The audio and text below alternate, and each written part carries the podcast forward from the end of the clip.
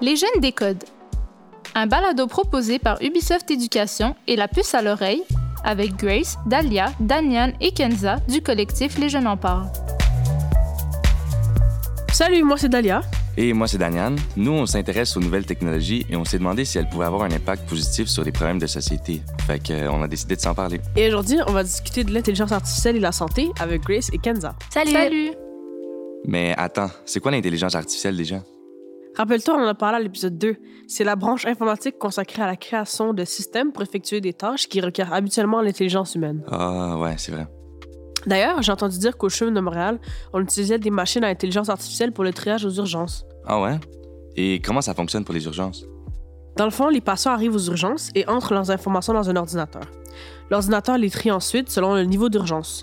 La machine détermine aussi si le problème est un problème respiratoire, pulmonaire, cardiaque ou autre.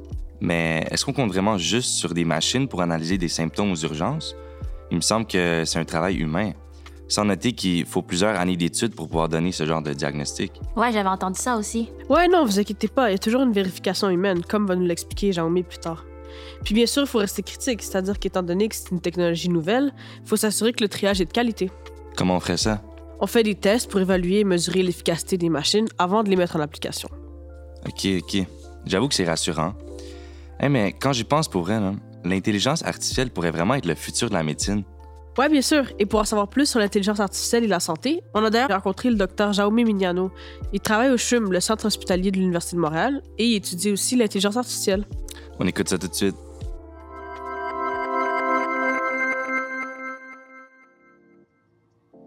Bonjour Jaume, pourrais-tu te présenter? Parfait, donc euh, bonjour à tout le monde. Euh, donc euh, moi c'est Jaume Mignano. Je suis gynécologue obstétricien au CHUM, à l'hôpital de l'Université de Montréal. Et je suis aussi étudiant en doctorat à l'Université McGill. Et j'ai fait, bah, passé ma, ma recherche dans l'application de l'intelligence artificielle dans les domaines de la santé. C'est vrai que là, on entend de plus en plus parler de l'intelligence artificielle dans tous les domaines de la vie de plus en plus, on l'entend aussi dans les domaines de la santé. Dans les hôpitaux, on, essaye de plus en plus de euh, l'appliquer, surtout par rapport donc, à la personnalisation euh, de la médecine. On peut aussi l'appliquer dans les systèmes de prédiction, euh, quand on essaye de prédire, par exemple, la récurrence d'une maladie cancéreuse et surtout, on l'applique aussi dans l'imagerie médicale. Donc, c'est un des domaines dans lesquels l'intelligence artificielle, il a eu beaucoup d'avancement dans les dernières années. Donc, pourquoi et comment est-ce que l'intelligence artificielle est employée dans le domaine médical? Donc, en fait, l'imagerie médicale, ça concerne le diagnostic par image qu'on utilise au niveau des hôpitaux. Il, ça peut être l'échographie des femmes enceintes euh, ça peut être aussi des euh, rayons X, mais aussi euh, quand on fait, par exemple, quand on a des problèmes au niveau des genoux, les médecins, ils vont nous recommander de faire une résonance magnétique. Donc tout ça, ça, peut nous donner des images qu'on doit, donc surtout les radiologues, mais aussi des différents spécialistes, on doit évaluer. Donc, c'est clair que dans l'image médicale, un des problèmes euh, qu'on a, c'est qu'on a un grand volume des, images qu'il faut analyser. Donc, euh, pour les radiologues, ça entraîne beaucoup d'heures euh, de regarder des images. C'est une tâche qui est vraiment répétitive. Donc, c'est là où l'intelligence artificielle, il, il, a apporté beaucoup d'aide. On entraîne les algorithmes en lui disant euh, quelles sont les images qui sont pathologiques, qui ont euh, une maladie, et les images qui sont normales, qui n'ont pas de maladie. Donc, notre algorithme d'intelligence artificielle est capable d'apprendre, euh, l'algorithme est capable de faire ces différences entre ce qui est pathologique et ce qui est normal. Donc, on peut lui demander à l'algorithme de nous dire parmi ces 100 images qui viennent d'arriver à notre service de radiologie, quelles sont les images qui potentiellement euh, peuvent avoir euh, maladie? Donc là, la machine va comme cibler, il va nous dire euh, à quel, quelles sont les images de quelles patientes euh, on doit comme regarder d'abord parce que là, l'algorithme croit qu'il y a un fort potentiel d'avoir euh, quelque chose qui est pas bon, donc par exemple un cancer. Y a-t-il des risques éthiques et humains à utiliser l'intelligence artificielle en médecine? C'est clair que quand on applique l'intelligence artificielle en médecine, il y a toujours l'intervention humaine comme dernière intervenante. Actuellement, l'intelligence artificielle n'est pas encore si développée comme pour pouvoir permettre que euh, la machine prenne décisions, la décision finale. Donc, euh, c'est plutôt euh, une recommandation qui va faire au médecin ou c'est comme une aide qui va nous permettre de gagner du temps, gagner dans la performance mais que finalement, les dernières à prendre la décision, c'est toujours les médecins avec euh, euh, les patientes.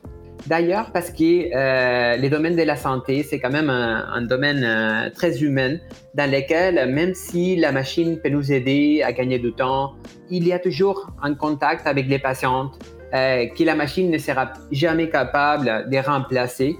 les médecins, les infirmières, l'équipe soignante en général, et euh, c'est pour ça que je vois plus euh, l'intelligence artificielle comme une aide au personnel euh, des, des, hôpitaux plutôt que quelque chose qui va remplacer vraiment genre les, les aides-soignants.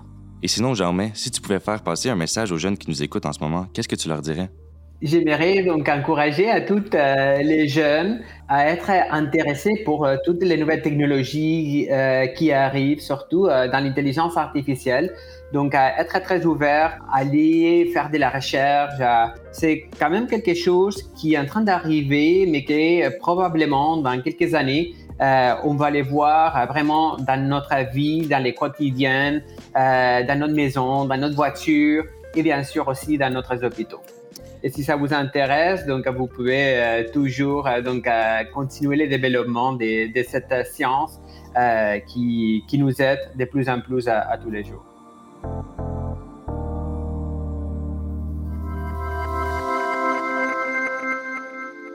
Et donc, vous en pensez quoi?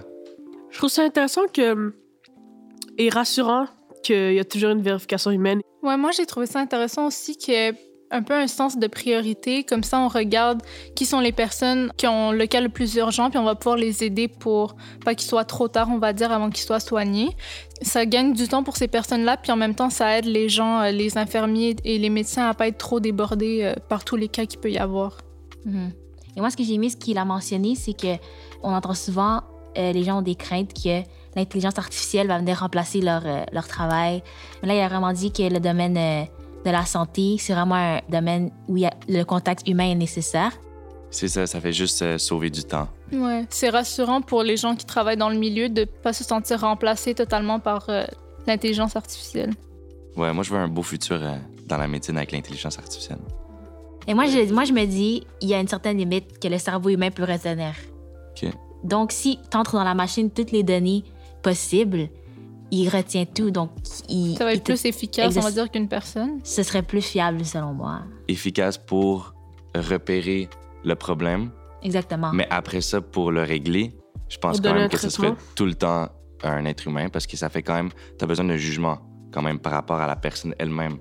Mais un doute que j'ai aussi, c'est le fait que toutes mes données peuvent être accessibles à plusieurs personnes je comprends ton doute. Ce que tu veux dire, c'est que tu donnes tes données à l'intelligence artificielle, la machine, puis elle peut les réutiliser pour certains autres projets. Mais ici au Québec, il y a de la confidentialité au niveau des machines, donc chaque patient doit signer un contrat ou euh, donner son accord pour qu'on puisse réutiliser ces données pour euh, les utiliser pour d'autres projets.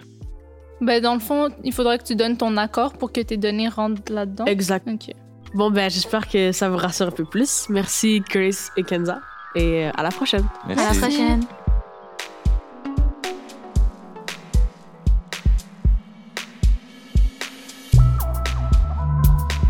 Un balado produit par Ubisoft Éducation. Réalisation, La puce à l'oreille et les studios Bakery, avec les voix de Dalian Banchev, Kenza Shahidi, Grace Tsenga et Dalia Waladji. Direction éditoriale, Lucie Lomonier. Direction créative, Albéric Fillol. Enregistrement, montage et mixage, Ivan Uruenia. Conception sonore, Nico Cerus. Merci à Jaume Mignano, gynécologue obstétricien au CHUM et doctorant en application de l'intelligence artificielle à l'Université McGill, pour son expertise et sa disponibilité.